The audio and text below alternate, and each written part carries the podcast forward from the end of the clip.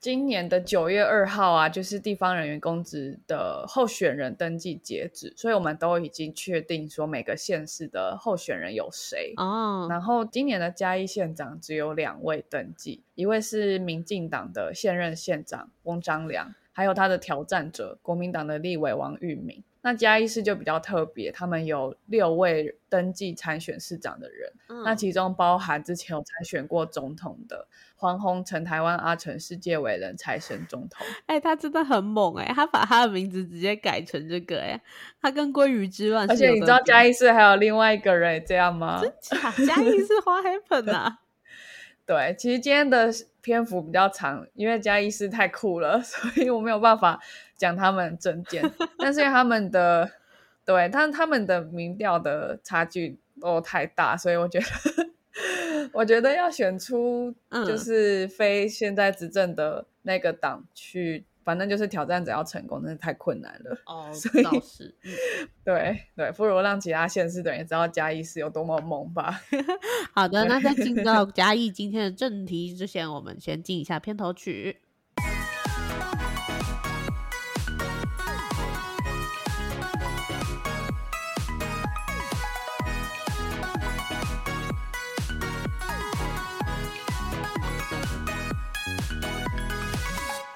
我不知道我老的时候世界会不会爆炸，但我知道再不说出来我就要爆炸了。我是 Alex，我是炫。因为嘉义市比较精彩，可是我们不能忽略了嘉义县，所以我会先把嘉义县讲在前面。这样好的，好，那我先来介绍一下嘉义。嘉义古名是侏罗嘛？侏罗这个名字是什么？就是源自于平埔族原住民洪雅族的社名，就是他们那个部落的名字的音译。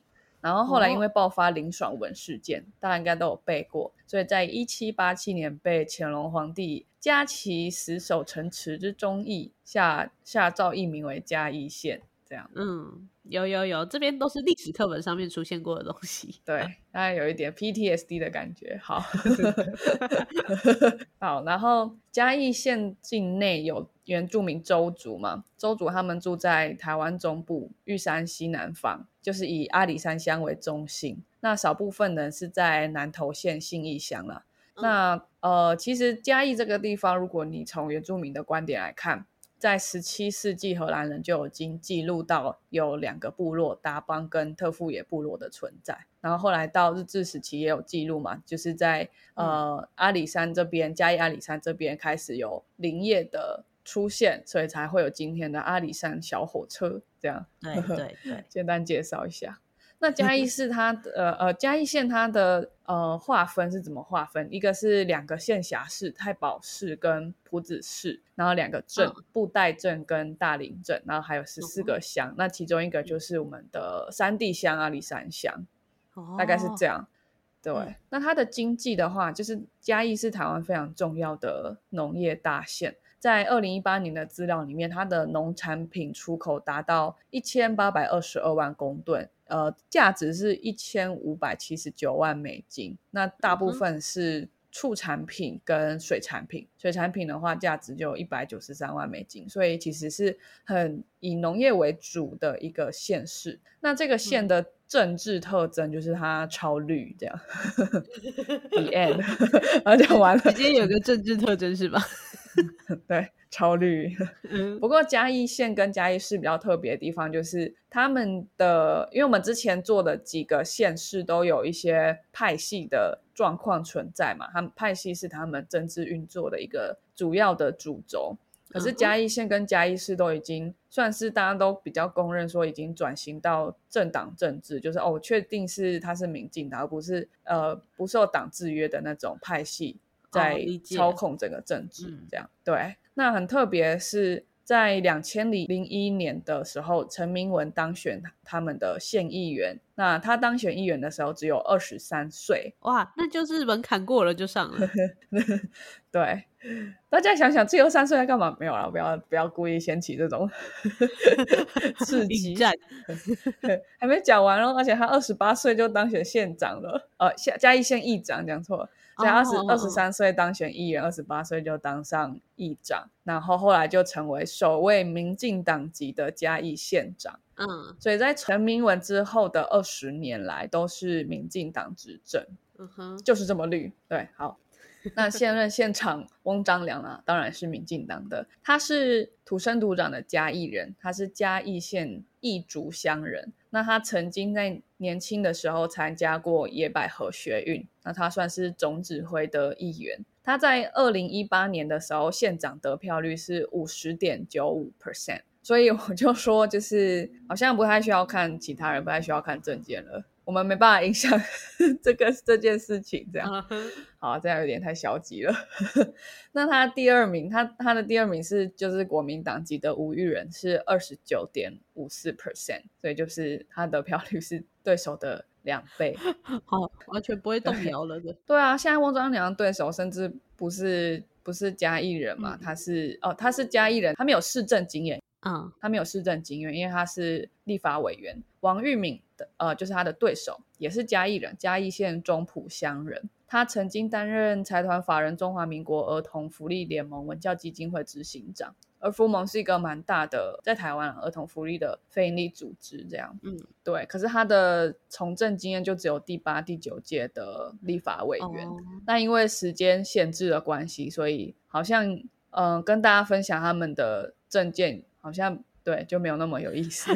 当然还是可以去看啦，只是你会知道说，嗯好像你投给谁都不会影响结果，因为它有一个政治特征。真的差太多了。对啊。差太多了，好看了就觉得好累哦。一个得票率五十点九五 percent 的县长，嗯然后你要跟他竞争，他有他有执政四年的政绩可以拿出来，嗯然后你是一个立法委员，对啊，嗯，好，那但还是可以讲一下翁章良他接下来四年想要做什么。他他还说他一开始的政见是勇敢转转型、创新嘉义。那他现在竞选连任，他的口号是“农工大县正在实现”，这样。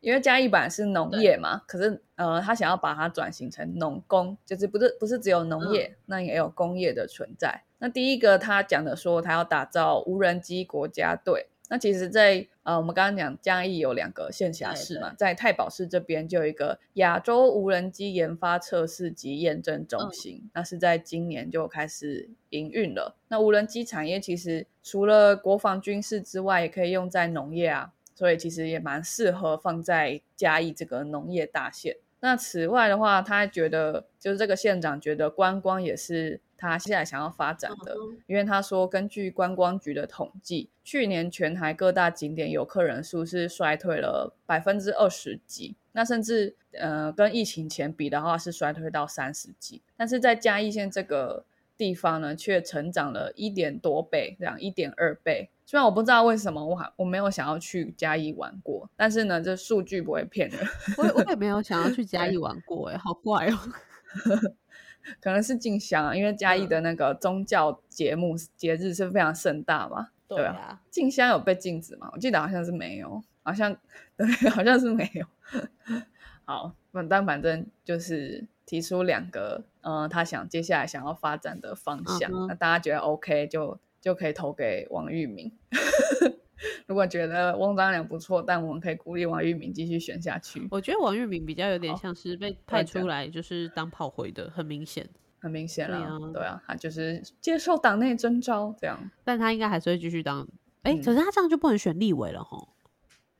嗯，因为现在没有要选立委，现在要选议员、啊、哦，因为是市长，他之后应该还是会对回去那好像还好。对，就是接受征召。嗯嗯嗯，好，所以嗯，嘉义县讲完了，那我要来讲嘉义市喽。嘉义市真的是一个很酷的地方。第一个就是我不知道 Alex 有没有听过，嘉义市被被称为医师的摇篮。哦，真的哦，这个我不知道哎。真的哈、我之前的公司里面的员工就有一个人以前是医师，然后他就是嘉义人。那他说他们整个家族，什么爷爷奶奶、哥哥姐姐、什么阿姨，全部都是在当医生，这样是医生哦，不是说在医院工作。哇，全部都是医生。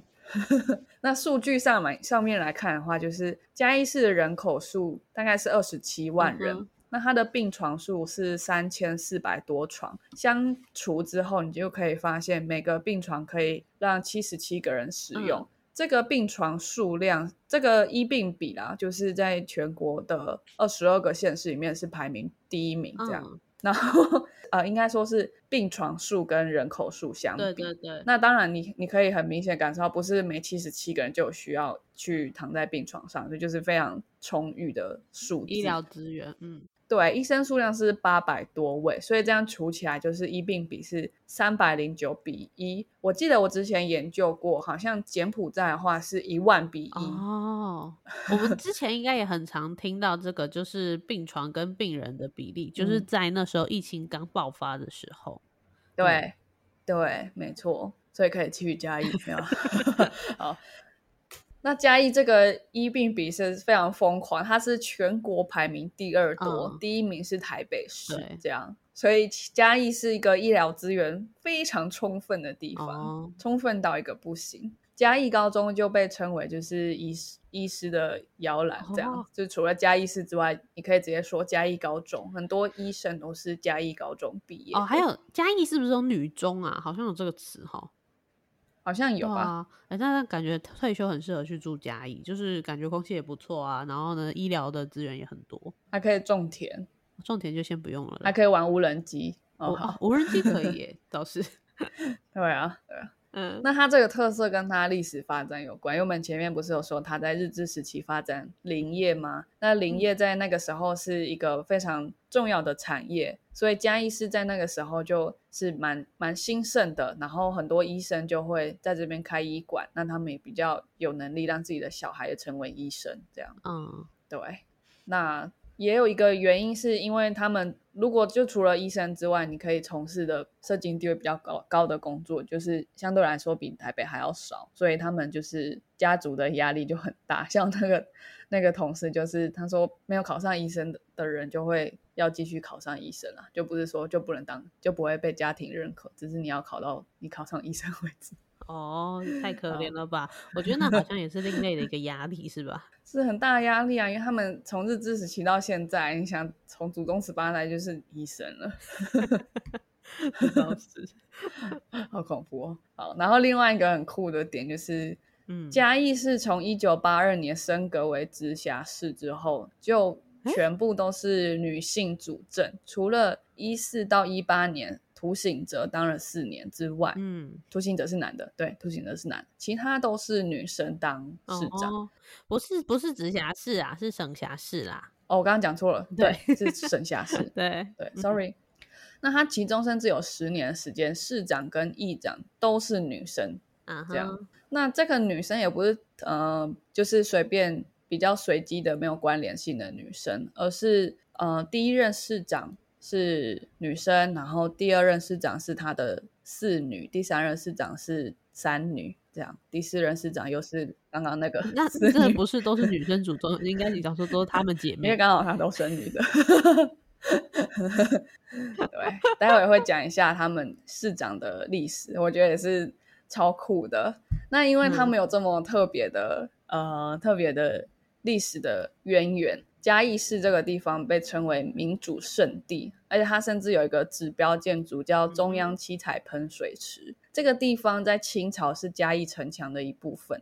那日治时期的时候就开始做很多城市的建设嘛，他就把这个城墙拆掉，改建成喷水池。那这个喷水池很重要，日日治时期就很重要，它是画家陈澄波的写生地点，所以有没有很重要？非常重要，对不对？然后再来呢，就是国民政府来台的时候，一九四七年三月二号，在中央喷水池旁边，就很多外地的年轻人带来台北动乱的讯息，然后号召市民反抗，也就是这个就地方就是二二八事件延烧到嘉义的一个。呃，建筑物，大家在这个地方聚集起来，去号召反抗国民政府，很酷吧？对。然后后来呢，到了呃，大概十几年后，有一位叫许世贤的女士，她当选了市长。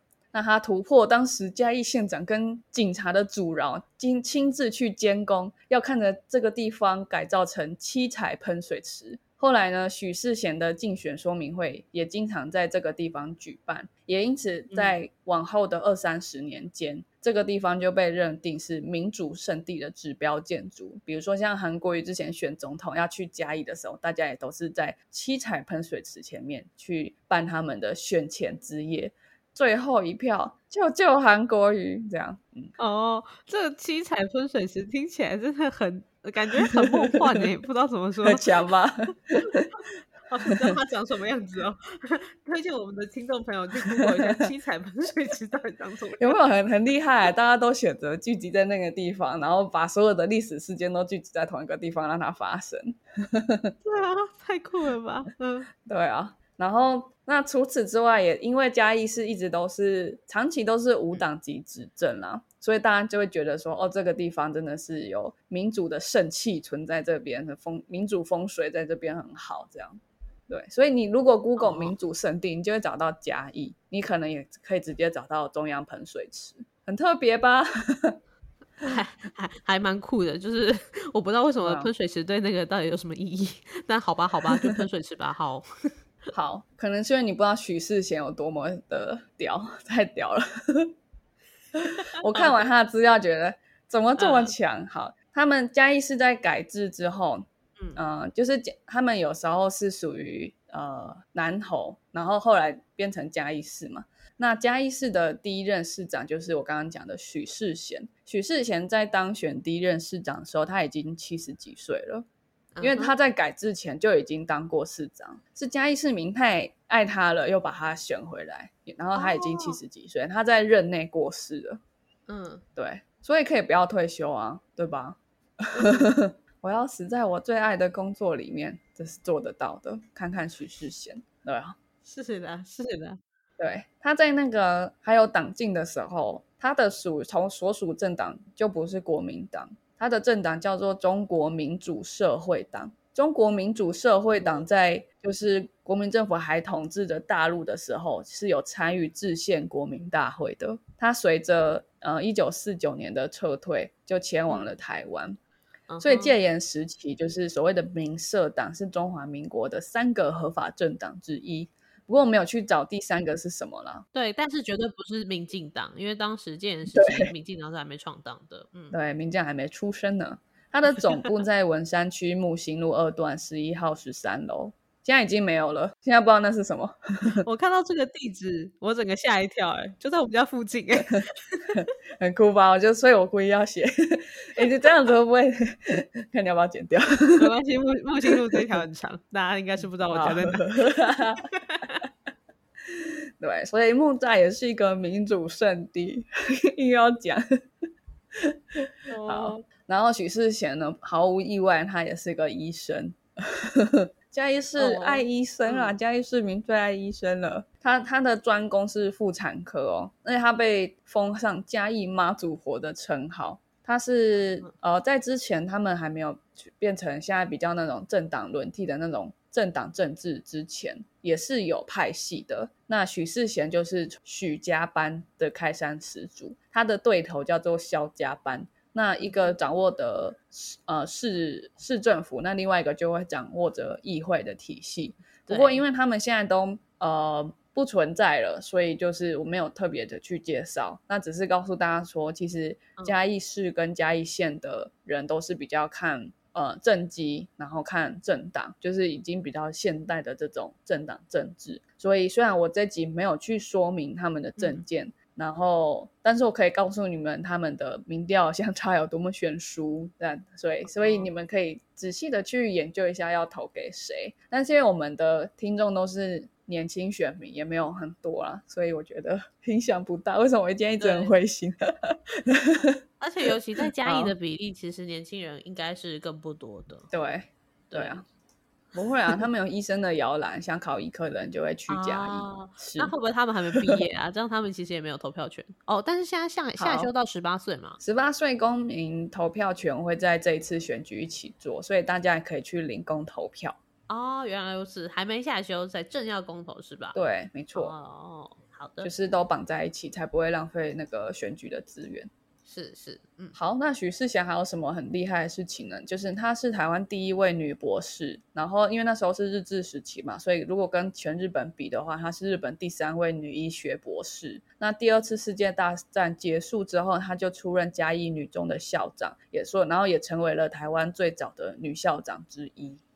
嗯，就是光是这些很厉害的成就都很够了嘛，但是他又去参加政党，他一开始在中国民主社会党嘛，那后来他就是中国民主社会党，呃，在好像在八十八年的时候解散了，他后来也是有被国民党去推派出来参选，但是因为他很很难被控制，所以、所以他就变无党，对对对。所以他的小孩们都是无党籍的，这样他们就没有继续在国民党里面，因为因为其实国民党对这个地方的控制并没有到很深，这样，所以也不太需要使用政党的资源。其实蛮意外的，就是其实苗栗啊、嘉义，之于我而言，我觉得他们是一个蛮相像的地方。可是，呃，没想到苗栗是如此的，就是那样。可是嘉义却是这样。我我只能说，不愧是医师的摇篮吗？我我自己在整理资料之前，我以为就是只有台北跟台南很喜欢选医生。那我没想到，其实我错了。真正爱选医生的人是嘉义市，而且他们很久以前就投给医生了。他想说台北医生，呃，没有，其实也还好啊。我们一直都这样。对，台北选医生这是最近嘛？对啊。嘉义市多久以前了？而且他们不是选医生，他们是选女神。这个地方二十几年，除了涂醒哲的出现之外，全部都是女性主政。而且其实蛮特别，就是呃，涂醒哲是呃，在这这近二十年嘛，就是唯一一个没有连任的一个市长。我待会会讲说他们市长是谁，因为我刚刚讲说第二任，第一任是许世贤嘛，第二任是许。许世贤的四女叫张博雅，她是无党籍。然后第三任是张博雅的姐姐，A.K.A. 许世贤的三女嘛，张文英。然后第四任呢，又是张博雅。嗯哼，对。然后，所以你看，张博雅中间只隔了一任，然后第四任又出来选。那为什么他中间隔了一任？因为国民党去任命他为内政部长。所以你看，嘉义市其实是很很出人才的地方。大家不要以为只有台北或者是台中。之类的，对对啊，对啊，好，然后呢，一直到第五任才变成国民党籍的黄敏惠，这个时候才有有人有党籍，然后黄敏惠当选，他当他也当了两任哦，之后才变成换党换成涂醒哲，涂醒哲只当了一任之后，又再败给黄敏惠，所以黄敏惠总共当了三任，然后他现在又要竞选连任，所以感觉就会当选嘛。对啊，而且而且应该怎么讲？就是嗯，你们到底是吃血脉吗？还是吃什么？就是这一嘉义市人很很念旧吧，像猫咪一样。哦哦，念旧派啊，念旧。嗯，哦，对啊。但我觉得呃，有一部分原因是他们很看执政的能力吧，然后还有你在这几年是不是有建设，然后还有。也比较不会看说你是不是是不是嘉义人或什么派系这样，嗯，那这个其实可以连任这件事情，对于政所谓的市政或者是整个国家当比如说总统，这些都是比较有利于做长期的规划跟建设。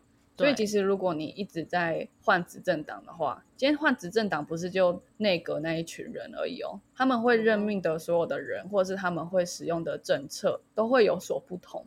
那其实我们的我们政府有很多组织，它不是它不是常态性的，嗯，比如说，嗯，比如说有些有时候会成立一个委员会。那如果我今天成立一个委员会，会去专门去促进新创好了，那我之后换了一个政党，我可能就不想要那个委员会，我就可以关掉。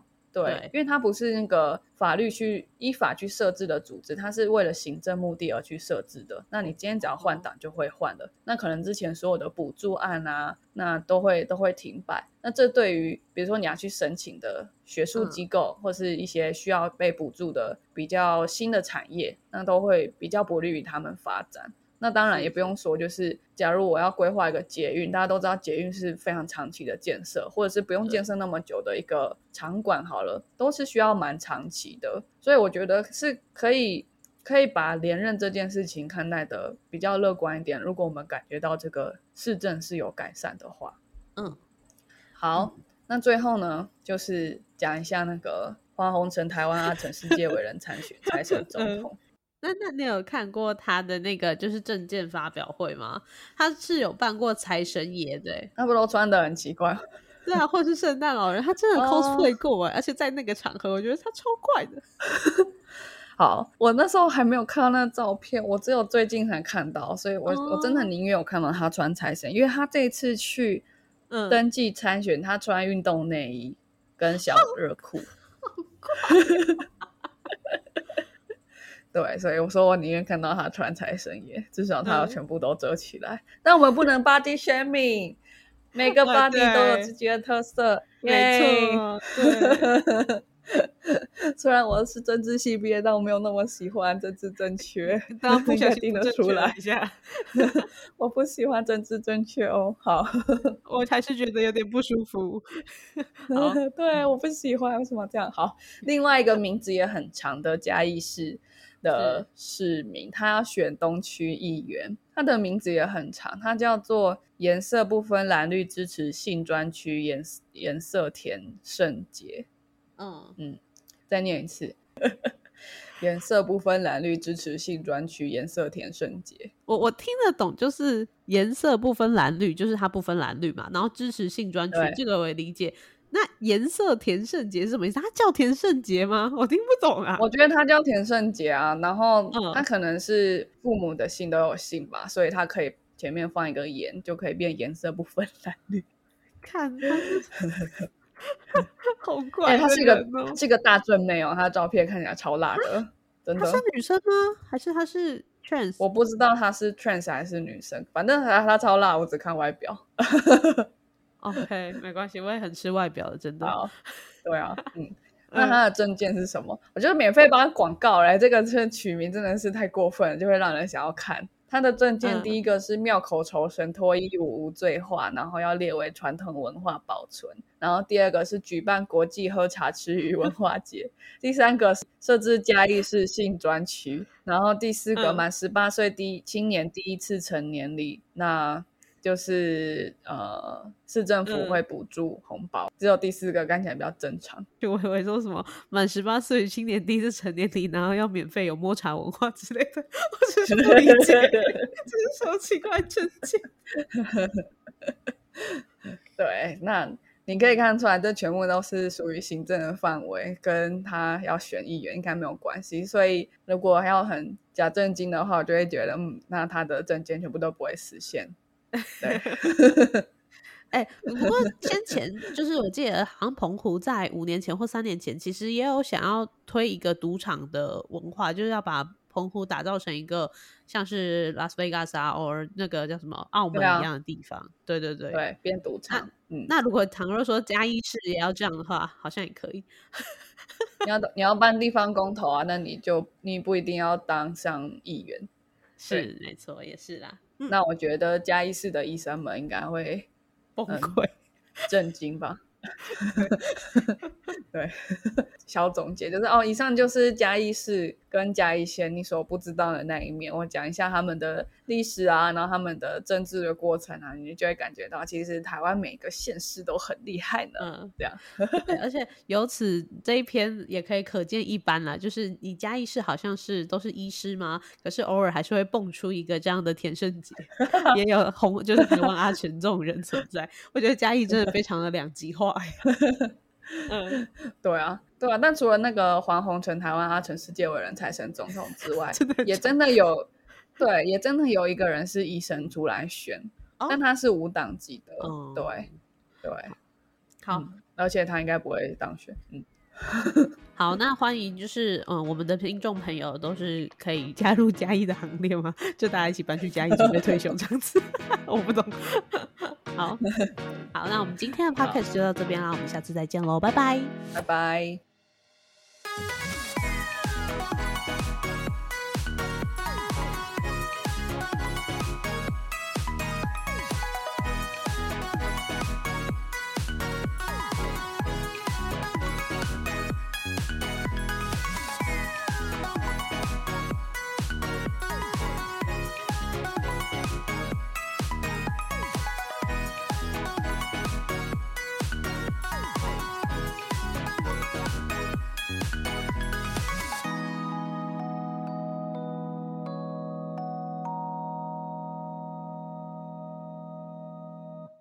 感谢收听到最后的你，现在立马按下关注并开启通知。也欢迎点击本集留言连结，让我们知道你的看法。如果你连这句话都听完了，是不是该关注我们啦？啊，如果你已经关注我们了，是不是该发了我们的 Instagram 啦？啊，那如果你已经发了我们的 Instagram，是不是该赞助我们啦？啊，如果已经赞助我们了，那我们谢谢你啦，拜拜。